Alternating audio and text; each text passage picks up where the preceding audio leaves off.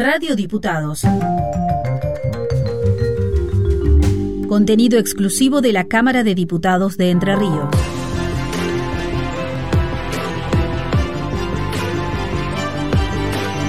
Con luz y taquígrafos. Con la conducción de Julio Ormaechea y Melina Altamirano.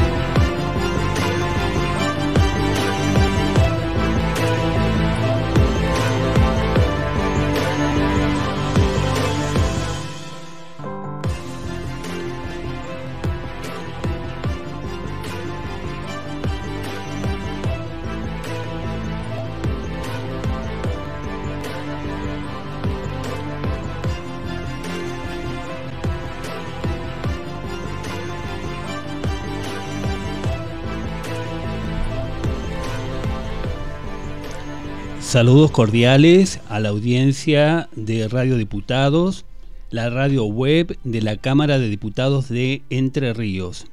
Mi nombre es Julio Ormaichea y les doy la bienvenida a un nuevo capítulo de Con Luz y Taquígrafos.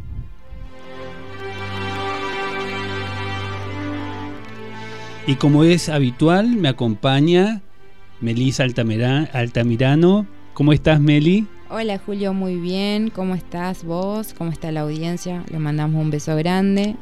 Y bueno, eh, también estamos con la asistencia técnica a cargo de Franco Bravo. Y les recordamos que nos pueden escribir a ciclo para expresarnos sus comentarios, sugerencias o enviarnos un saludo. También pueden escribirnos al WhatsApp de la radio que es el 343 475-5743. Bueno, eh, ya que estamos, enviar, mensajitos, como lo hizo un oyente que nos mandó por mail ella, no nos mandó por WhatsApp, pero nos mandó por mail, que es la oyente Graciela Puyán, nos envió el siguiente mensaje por correo electrónico. Eh, hola, quería felicitarlos por el programa. Realmente me hubiese gustado escucharlo con mi nieta porque fue una charla muy rica en cuanto a conceptos sobre la taquigrafía. Para qué sirvió y sirve, y también respecto a las experiencias de vida y sobre todo me encantó eso de sobreponerse a dos concursos fallidos por parte de Jorge Bravo, lo que marcó su destino laboral. Ustedes excelentes, vayan mis felicitaciones. Bueno, Graciela, muchísimas gracias por escucharnos y nos alegra mucho que te haya gustado el programa.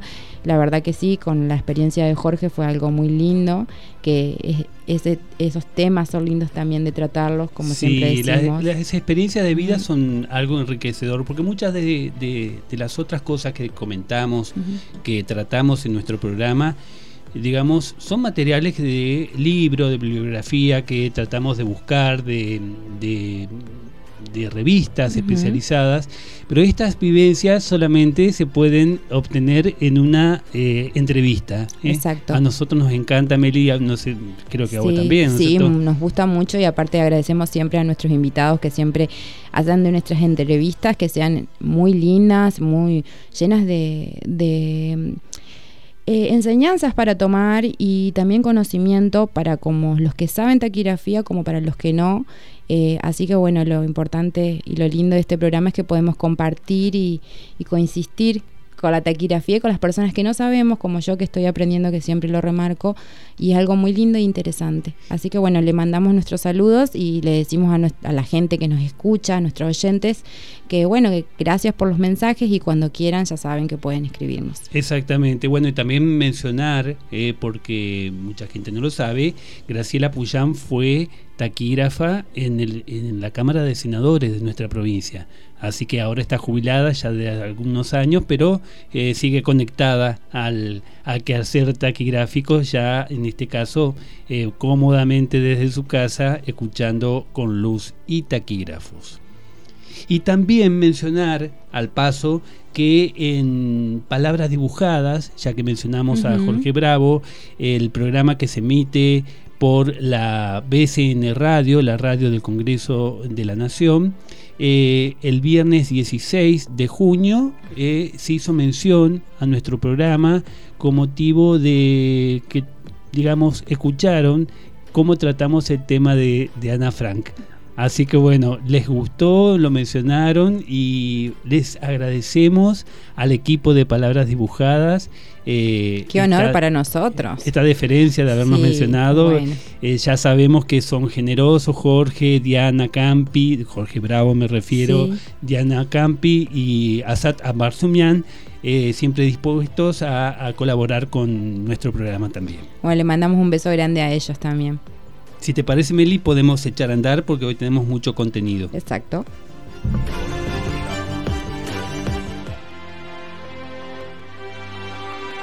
Es momento de, de misceláneas.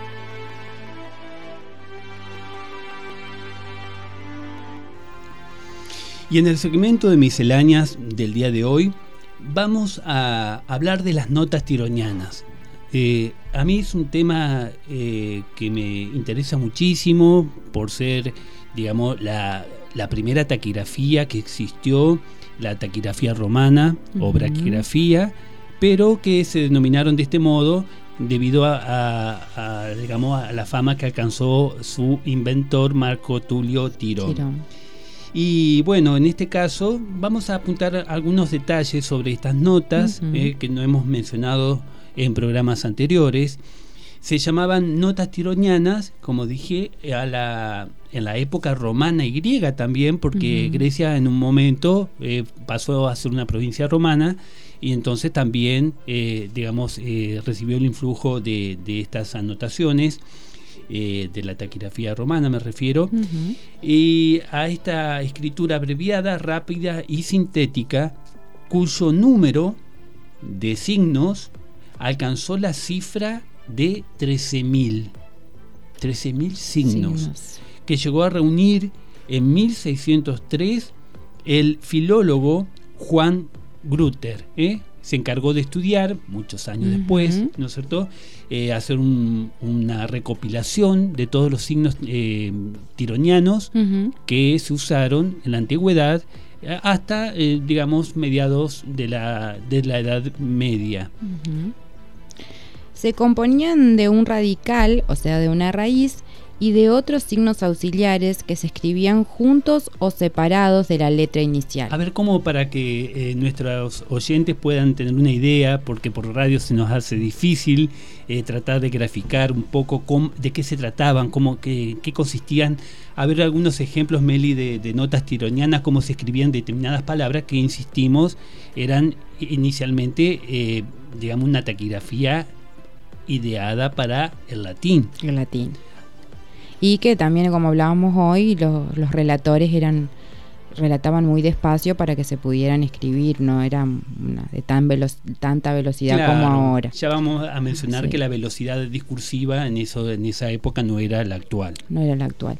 Y bueno, los ejemplos son que, por ejemplo, así la palabra modus era una M mayúscula, modulus una M y una C pequeña por debajo del centro de la letra mayúscula, modicus, una M y una C pequeña por debajo del primer rasgo de la M, inmodicus, una M y un punto debajo, modestus, una M invertida en forma de W, y comodus, una M cuyo rasgo final, en vez de ser recto, es trazado curvo.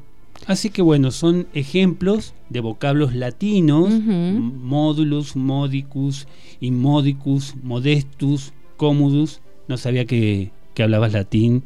Eh, siempre nos está sorprendiendo, Meli, con algo.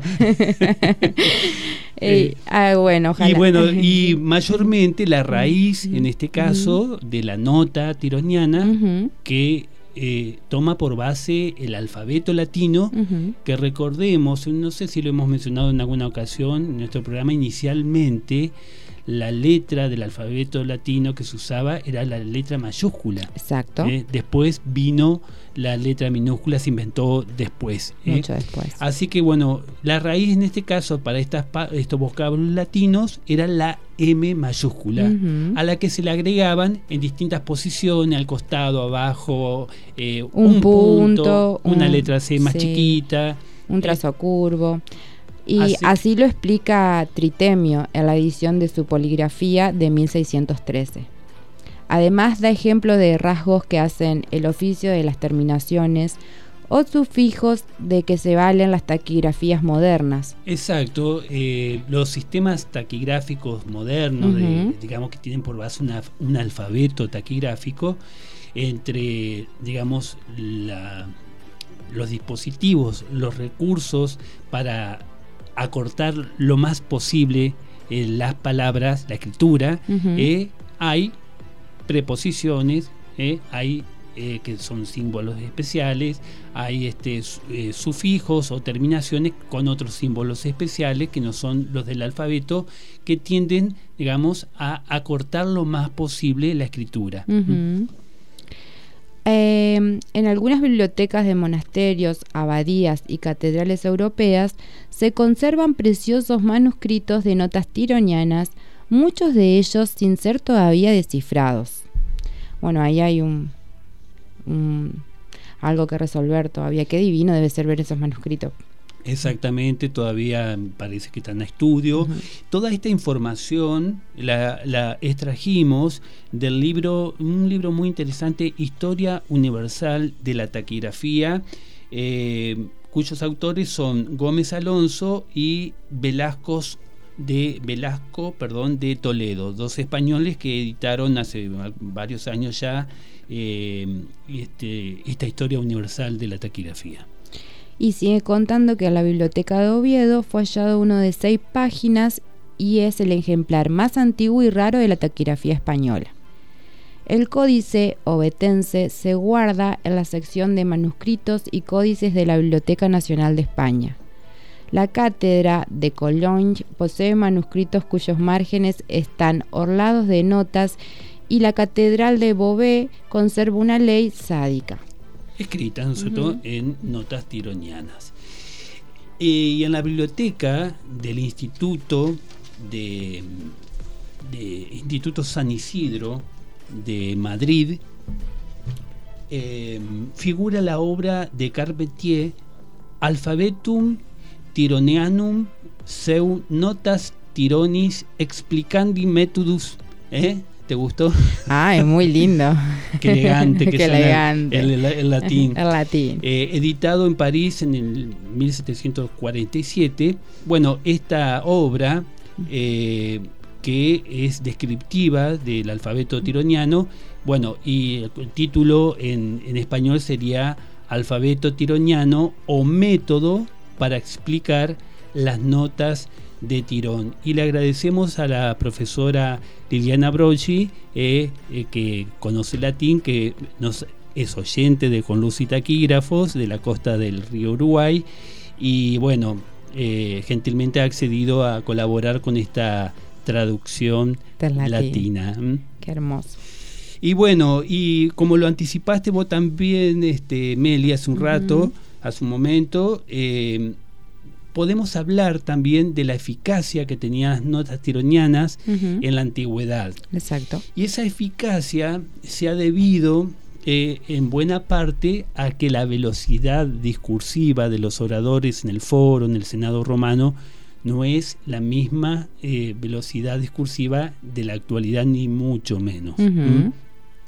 Eh, ¿Cómo lo sabemos? Bueno, Francisco de Paula Martí hizo una demostración, una prueba de una eh, cómo sería la velocidad del orador de aquella época, de la, estamos hablando del antiguo Imperio Romano, ¿no es cierto?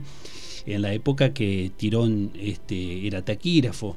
Y hizo una, un examen eh, que esta taquigrafía tironiana, que en aquella época inicial constaba más o menos de unos 6.000 signos ¿eh? Eh, distintos, por eso yo siempre digo que eran unos genios, ¿eh? memoriosos, gente que tenía que, estos primeros taquígrafos romanos tenían que memorizar tantos signos que, digamos, no tenían una base alfabética estrictamente como hoy usamos la taquigrafía, ¿no es cierto?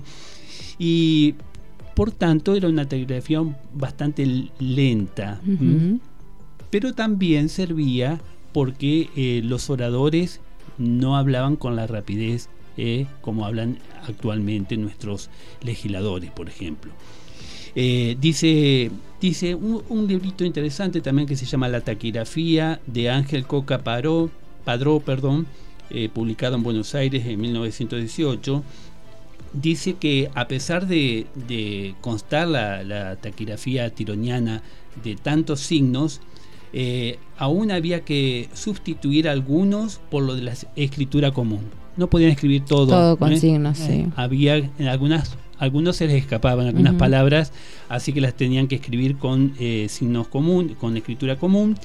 Y esta taquigrafía era mucho más lenta que la actual, pues los oradores no hablaban con el ímpetu de la oratoria moderna, sí que su tono era pausado y rítmico. Hablaban con elegancia, eh, digamos, se tomaban su tiempo para expresar las ideas y no había esta, esta cuestión que hay hoy en día que todo... Estamos, tan ansiosos. Exactamente, ¿eh? la ansiedad de la vida moderna parece que no existía, por lo menos eh, lo que dice este autor. Según eh, Quinterna, eh, bueno, dice que las oraciones de Cicerón hubo en que empleó hasta tres horas cuando hoy un mediano lector emplearía una hora escasa. O sea, un discurso dicho eh, por este, Cicerón en el foro romano, que duró tres horas, que ese es el dato que tienen para hacer la comparación. Este, hoy en día, eh, ese mismo discurso se podría decir en menos de una, hora, en un tercio eh, del tiempo. Y además este estudio se hizo en base a un estudio de Martí, que Martilla, estamos hablando del siglo XIX, cuando todavía los oradores también se tomaban cierto tiempo para expresar con elegancia, con un estilo discursivo que ya en, estos lugares, en los parlamentos de la actualidad, ya no, ya no, se, no se usan, digamos. Dice que la velocidad actual y normal en un orador oscila de 140 a 150 palabras por minuto en la actualidad. Y hasta es posible llegar a 180, de 180 a 200 para pronunciar eh, un discurso fogoso, ya inspirado, como da, por ejemplo, eh, un, legislador español eh, castelar. Dice, ahora bien, sobre esta base tendríamos que la velocidad oral del gran Cicerón alcanzaría de 50 a 70 palabras, que un buen escribiente puede trazar con la escritura común. O sea, era bastante más lenta. 50 60 palabras en la actualidad eh, es la base de la escritura eh, mecanográfica. Mm. Esa se considera una velocidad mecanográfica, o dactilográfica y la, en la actualidad la velocidad taquigráfica eh, comienza con las 100 palabras por minuto. A partir de ahí, así que bueno, ya digamos eh, un orador, un perdón, un taquígrafo tironiano no podría estar eh, siguiendo, la, oratoria, De, de, uno de una persona que habla en la actualidad. Como hablo yo que hablo solo hablar bastante rápido. Las notas tironianas consistían en un alfabeto derivado de las letras mayúsculas, como dijimos, y de signos complementarios.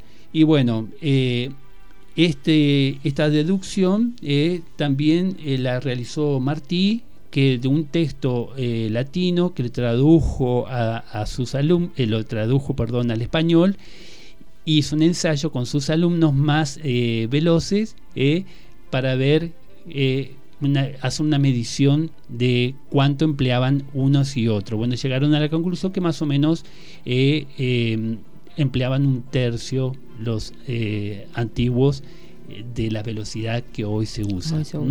Pero bueno. También las herramientas eran otras y todo, porque... Por supuesto. La forma de escribir, lo que usaban para escribir el ingenio lo tenían sin duda. Sin eh, duda, sí. Desde arranque eran muy, muy memoriosos. Y eruditos, muchos de ellos, como el mismo Tirón, eh, que eran versados en literatura griega y latina.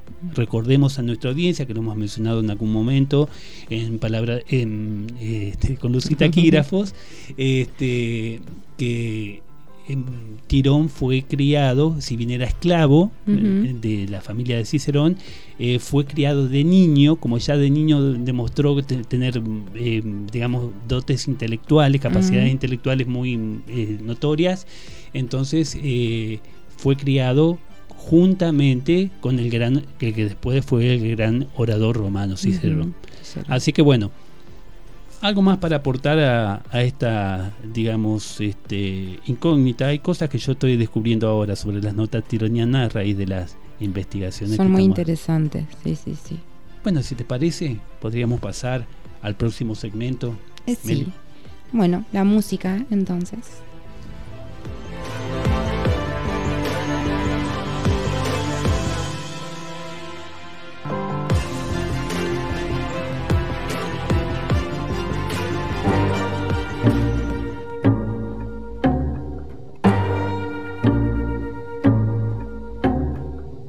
Ahora, el tema central.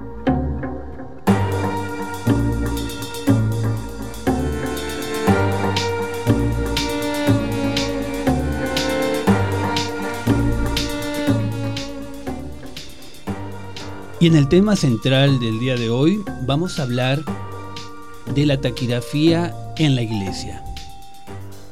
Ya hemos hablado en, en un capítulo anterior de nuestro programa de la taquigrafía en la antigüedad y el momento siguiente de desarrollo de la taquigrafía se, em, se dio en el ámbito, especialmente en el ámbito de la iglesia, ¿eh? sobre todo la iglesia católica. Isidoro de Sevilla, eh, que vivió entre el 560 y 636 de la era cristiana, santo de la Iglesia Católica. Algunos eh, consideran que es el, último de los denominados padres de la Iglesia, aquellos, este, digamos, cristianos primitivos que sentaron la doctrina cristiana. En el libro primero de sus etimologías, eh, obra considerada eh, la primera enciclopedia cristiana, en la entrada 22 denominada en latín de Notis Vulgaribus, sobre las siglas vulgares, expresa. Ennio fue el primero que creó siglas vulgares, el número de 100.000.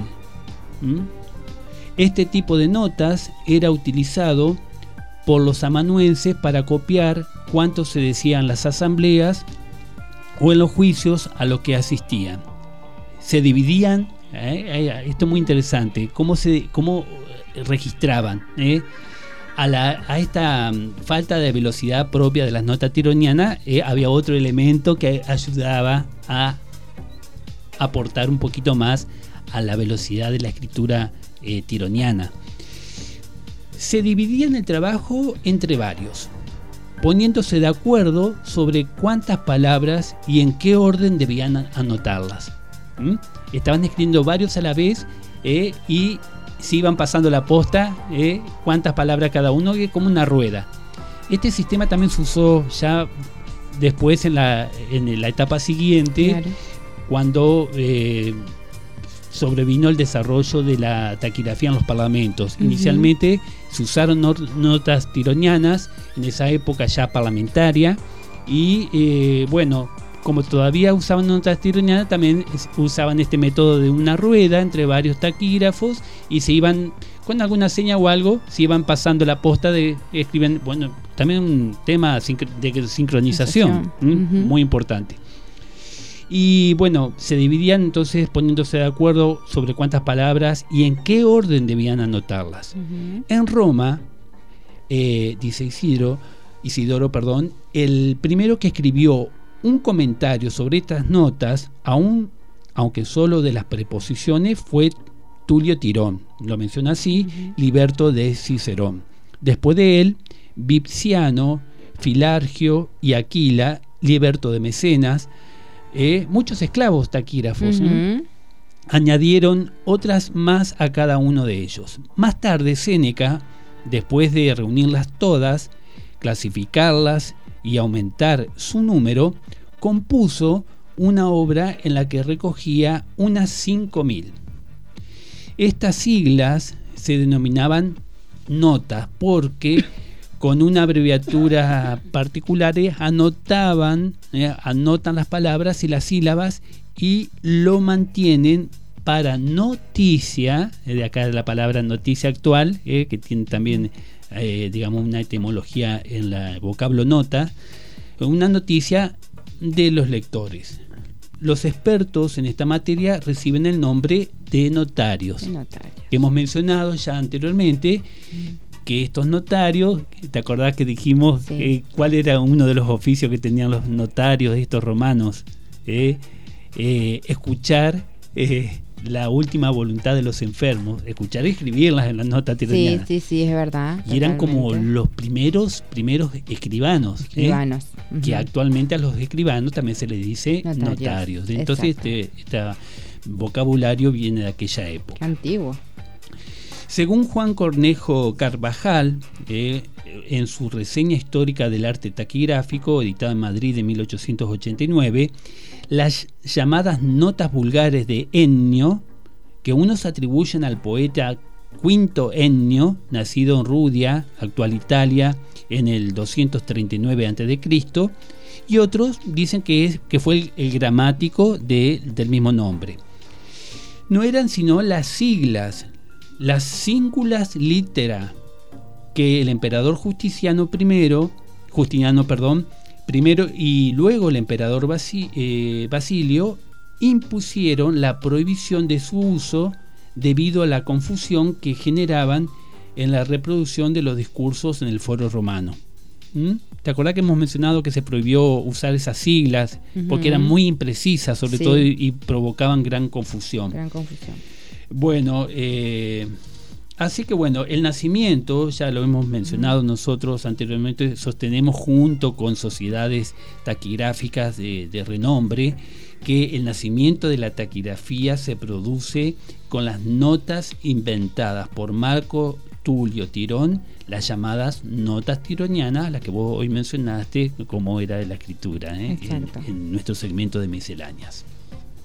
Y bueno, podemos seguir diciendo que a partir del siglo III la iglesia cristiana empieza a utilizar las notas tironianas para aplicarlas a sus servicios. Y más tarde, San Cipriano, obispo y mártir de Cartago, aumentó dichas notas considerablemente con otras relativas a las costumbres y doctrinas de los cristianos. Por este tiempo había siete diáconos que por orden de los papas recorrían el imperio registrando cuánto de notable oían y veían en los interrogatorios a que eran sometidos los mártires cristianos en los tiempos de la persecución religiosa. La taquigrafía se convierte en un elemento de propaganda para que los padres de la iglesia difundieran la doctrina cristiana. Las, notas tironianas, aumentadas por Seneca y Aquila, por San Cipriano, San Casiano y otros, llegaron hasta el número 13.000. Qué, qué increíble, qué cantidad de signos eh, que había que memorizar para eh, registrar un discurso, en este caso eh, mayormente discursos religiosos, de carácter religioso, ¿no es cierto? Así que bueno, nuestros respetos a, los antiguos este, taquígrafos que eran unos genios memoriosos. Exacto. Casiano Di Mola, maestro de la escuela que enseñaba taquigrafía, es acusado de propagar el cristianismo en sus clases de taquigrafía y es condenado a ser torturado por sus propios alumnos que lo hirieron de muerte con los estiletes con los que escribía taquigrafía. Sentenciado entonces a la tortura eh, por sus propios alumnos. Eh, lo acusaron de de, digamos, de propagar el cristianismo eh, en sus clases de taquigrafía, seguramente habrá dictado algunos eh, discursos vinculados con la fe cristiana. Bueno, y en ese momento no estaba reconocida, ¿no es cierto?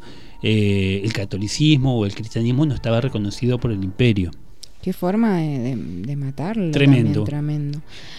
San Casiano, después lo vamos a recordar en agosto, digamos, es el santo eh, San Casiano de Imola es el santo patrono de, los taquígrafos. Ah, mira vos. Exactamente, por este eh, martirio, digamos, que sufrió. Sí, pobre, bueno.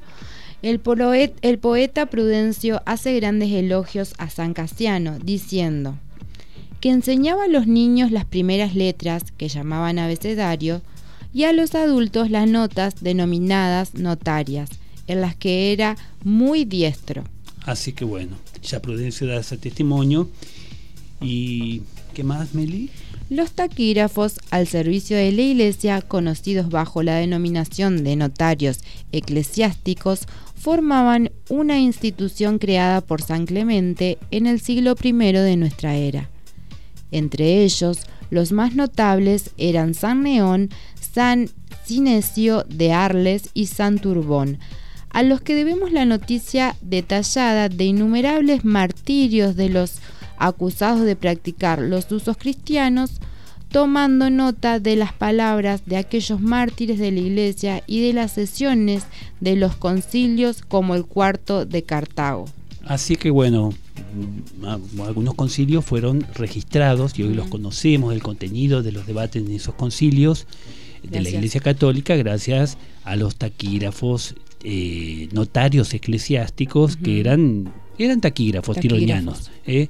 Y en algún momento, en algún otro capítulo, eh, lo estoy investigando todavía, eh, nos vamos a referir a un proceso muy, muy famoso en la historia, que es el proceso a Juana de Arco, que también fue registrado, digamos, con este con, con notas, presumiblemente con notas tironianas. Ya después lo vamos a, a, es motivo de vamos anticipando nuestra audiencia a ver ese tema que a mí me interesa mucho, eh, digamos el caso del, de Juana de Arco que mm. fue condenada a la hoguera, a morir, digamos, en la hoguera. Y bueno, y después eh, se hizo un juicio rehabilitatorio, o sea, se revisó y bueno, resulta que estaba, era inocente de las acusaciones.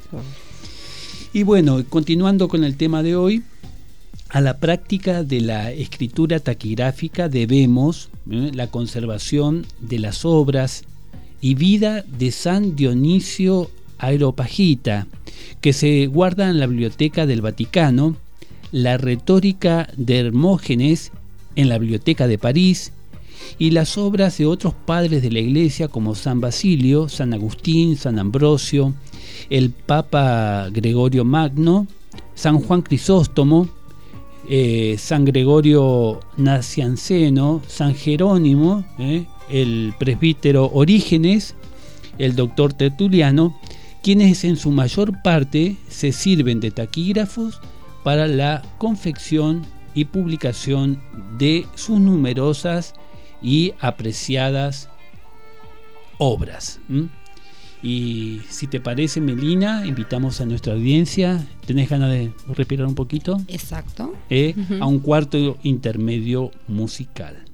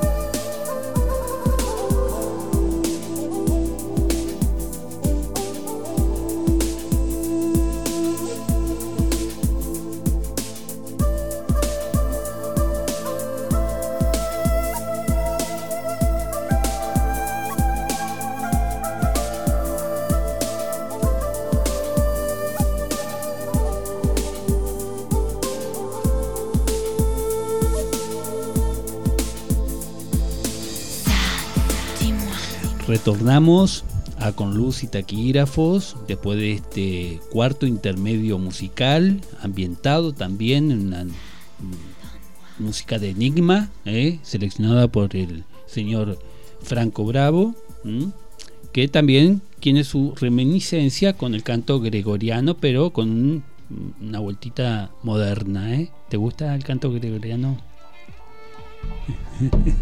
¿Qué puede decir Meli? No es bailable, Meli. No, eh, es, no es lo que yo bailo. Pero bueno, cada tanto. La música, a mí en realidad la música me gusta mucho, toda la música. No tengo un género. Exacto. Me encanta. Hay que disfrutar y aprender a apreciar, distintos géneros. Sí, sí, sí, a no cerrarse a, nada en la vida. Y quien ha tenido, como en mi caso, que he tenido ocasión de escuchar eh, canto gregoriano en vivo en, la abadía del Niño Dios. Eh, eh, cantan este, los monjes benedictinos de aquella abadía este, y cantan gregoriano durante las ceremonias religiosas, durante la misa. Y la verdad que mm, llega, emociona en algún momento, digamos, es una música ideada para elevar el espíritu y recibir eh, la palabra de Dios con, digamos, con una sintonía espiritual. Exactamente. Y bueno, y siguiendo con nuestro tema del día de hoy, mencionamos entonces que muchos de los este, documentos, de los discursos, muchas homilíadas, eh, homilías eh, han sido preservadas gracias a la taquigrafía y obra de eh, los que se denominan los primeros, eh, digamos, este, padres de la iglesia, eh, entre ellos uno al que me voy a referir en manera especial, que, digamos, por la voluminosa bibliografía que, que digamos que produjo los documentos tan importantes para digamos la fe cristiana católica en general y, eh, perdón, eh, cristiana en general y católica en particular. particular. Y me refiero a Orígenes, ¿eh? este que ya hemos mencionado anteriormente, Orígenes de Alejandría, que vivió aproximadamente entre el 184 y el 253 de la era cristiana, también conocido como Orígenes Adamantius. Fue un erudito, asceta y teólogo cristiano primitivo que nació en Alejandría. Fue un escritor prolífico que escribió aproximadamente 2.000 tratados, 2.000 tratados sobre múltiples ramas de la teología, incluyendo crítica textual. Estamos, estamos hablando de los primeros siglos de la era cristiana. ¿eh? Eh, tratados que incluyen crítica textual, exégesis bíblica y hermenéutica bíblica, homilética y espiritualidad. Así que era versado en muchas ramas del conocimiento y fue una de las figuras más influyentes en la teología, la apologética y el ascetismo cristiano primitivo. Ha sido descrito como el genio más grande que la iglesia primitiva haya producido, ¿eh? por algunos críticos. Orígenes logró convertir, ¿eh? acá viene la anécdota, vinculada a la, taquigrafía, logró convertir a un hombre rico llamado Ambrosio del gnosticismo valentiniano al cristianismo ortodoxo. Lo convirtió eh, a, la, fe eh, cristiana, una de las numerosas ramas que en, esos primeros años de la, iglesia eh, cristiana. Y Ambrosio, que era una persona de fortuna, estaba tan impresionado con el joven erudito que le dio a Orígenes una casa, un secretario, siete taquígrafos, un equipo de copistas y calígrafos y pagó la publicación de todos sus escritos, convirtiéndolo en uno de los escritores más prolíficos de toda la antigüedad. ¿Mm? Qué bárbaro. Así que bueno, alguna vez Jerónimo de Estridón, eh, llamado en el mundo católico San Jerónimo, el traductor de la Biblia al, latín, eh, dijo con, con frustración, ¿Alguien ha leído todo lo que escribió Orígenes? Aludiendo a la imposibilidad material, ¿no es cierto?, de, leer. toda esa vasta, vasta obra de este genial este, doctrinario y demás. Orígenes fue que se convirtió en el primer estudioso de las escrituras que dividió su estudio en tres niveles.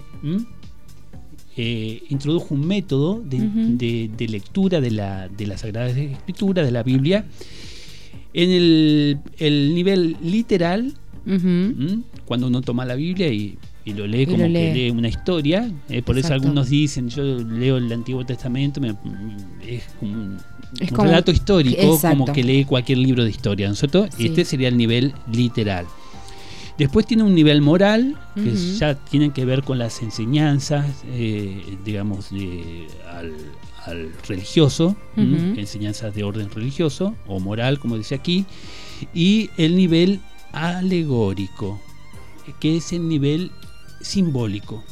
Hay una posibilidad, una hermenéutica bíblica que se puede, eh, digamos, eh, a la que se puede acceder a través de un análisis alegórico, simbólico. Alguna vez dijo sobre su método de interpretación, porque así como el hombre se compone de cuerpo, alma y espíritu, así también la escritura. Hace esa analogía entre la, escritura, la Sagrada Escritura y eh, la conformación del, hombre, del ser humano, cuando decimos hombre. Los, eh, papiros descubiertos en Tura eh, cerca del Cairo, en Egipto, en 1941, por trabajadores que limpiaban una cantera, contenían los textos griegos de dos obras de Orígenes, previamente desconocidas. Entre ellos, el diálogo con Heracleides, un registro escrito por uno de los taquígrafos de Orígenes de un debate entre Orígenes y el obispo árabe Heracleides. No sé si lo pronunció bien, pero ya. Eh, Orígenes fue que se convirtió entonces en el primer estudioso de las escrituras eh, que dividió eh, el, estudio. en estas tres niveles. Muy interesante. Y alguna vez, ya lo dijimos, San Jerónimo se sintió frustrado por este, porque consideraba que no la vida de una persona alcanzaba para leer toda la, la, vasta obra de orígenes que algunos sitúan eh, o consignan que son más de 2.000, algunos hasta no sé si exageradamente llegan a mencionar a 6.000 volúmenes. Mm. Y esto, esto pero suponiendo que eran 2.000, que ya es muchísimo, eh, este, parece ser que la clave de que pudiese escribir esta vastísima eh, obra eh, y publicarla para la posteridad se debió, además de la ayuda de Ambrosio, que fue que agradecidamente lo, le, dio el financiamiento, le contrató secretarios y taquígrafos, eh, ahí muchos ven en la este, el aporte de los taquígrafos la posibilidad de que él pudiese este, publicar todo lo que publicó. que, ¿no? eran solamente escritos doctrinarios, sino también eh, homilías, ¿eh? Eh, los discursos en las, en las iglesias, cuando el sacerdote da su, su, su, parecer sobre algún pasaje bíblico, bueno, ahí estaban los taquígrafos tironianos, eh, eh, estos este, notarios eclesiásticos, eh, sirviendo de soporte para después hacer la gran recopilación. Algo similar ocurrió también con, este, con Cicerón, el, gran orador romano, cuya vasta, vasta obra que aún hoy en día se estudia en las facultades de filosofía, se deben en gran medida al celo y al su leal este, secretario Marco Tulio Tirón, primero esclavo, eh, criados eh, juntos, como habíamos dicho anteriormente, y bueno, y después inventor de la nota tironiana que fueron el soporte para recopilar también todos los discursos de Cicerón y muerto, porque lo sobrevivió a su primero amo y después amigo, este, después, o sea, le sobrevivió a Cicerón y se encargó durante años de hacer la recopilación minuciosa de todos los eh, escritos, de todos los discursos eh, de Cicerón y los este digamos hizo una compilación muy como digo muy muy cuidada. Y además sabemos eh, que fue una persona muy versada en literatura así que bueno eran esclavos pero eran muy cultos muy cultos muy cultos y en, y en respuestas a las acusaciones de quienes decían que los cristianos al resistirse al servicio militar, no debían ser considerados buenos ciudadanos, pronunció las siguientes palabras. Estamos, hablando, de orígenes. Nosotros, que con nuestras oraciones destruimos todos los demonios que suscitan las guerras, violan los juramentos y perturban la paz, somos de más ayudas para los emperadores que los que parecen hacer la lucha. De esa manera se defendía, Orígenes de sus doctrinas contrarias al, belicismo. ¿eh? Exacto. Entonces, bueno, los romanos que eran, eh, digamos, este, expertos guerreros, eh, por eso conquistaron todo el mundo occidental conocido en su tiempo, este, no podían, no, no estaban dispuestos a admitir esa, esa deserción de las legiones romanas y bueno, lo lo, lo, condenaron de algún modo. ¿eh? Exacto.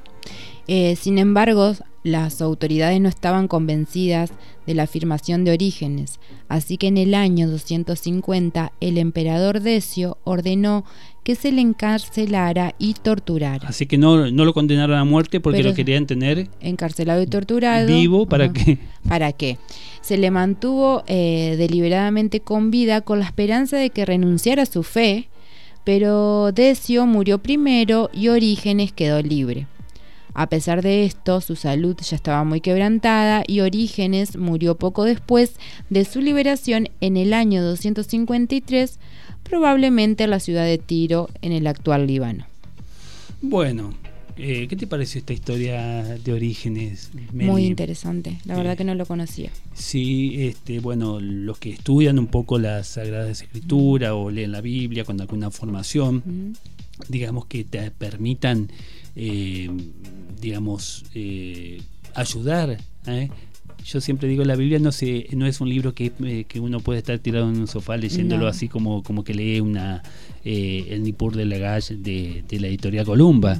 Eh, es un eh, tipo de escritura que necesita, digamos, una guía de alguien, una guía espiritual. Bueno, y acá Orígenes, digamos, ideó un método de análisis bíblico de tres partes, que a mí me parece muy muy, interesante. exactamente, para abordar sobre, sobre, todo de la parte simbólica.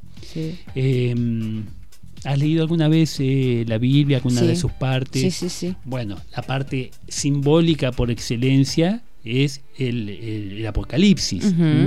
¿Quién no ha intentado eh, adentrarse a la lectura del Apocalipsis? Es un eh, enredo de figuras simbólicas que, bueno, hay todo un estudio, eh, entre otros orígenes, además del método de análisis alegórico simbólico, también escribió entre sus obras la numerología, todos los números eh, que están contenidos en la, en la Biblia. Ajá, los salmos, todo eso, los números que dicen. No, los números que se mencionan en el texto bíblico, qué significa todo ese número, todos los números. No, no la, eh, digamos, la numeración de los versículos y capítulos, sino dentro del texto, eh, digamos, qué significa cada mención numerológica que se haga, por lo menos trazando una, una, él ha trazado en uno de sus libros un digamos, una explicación de que qué significan esos números.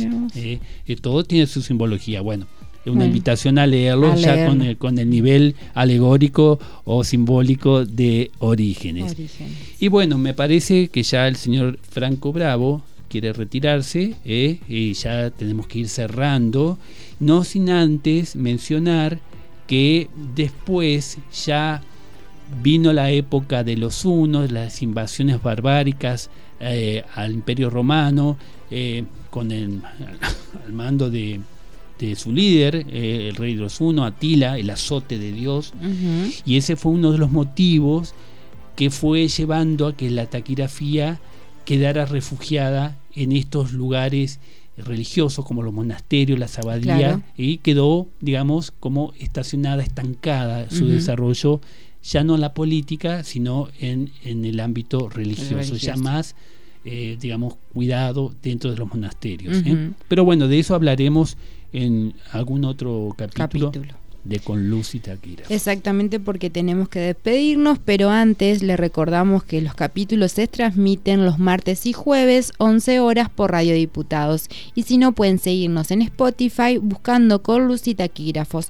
Bueno, hasta pronto, muchísimas gracias por oírnos, ha sido muy lindo compartir con ustedes, le mandamos un beso grande, buena semana. Hasta pronto.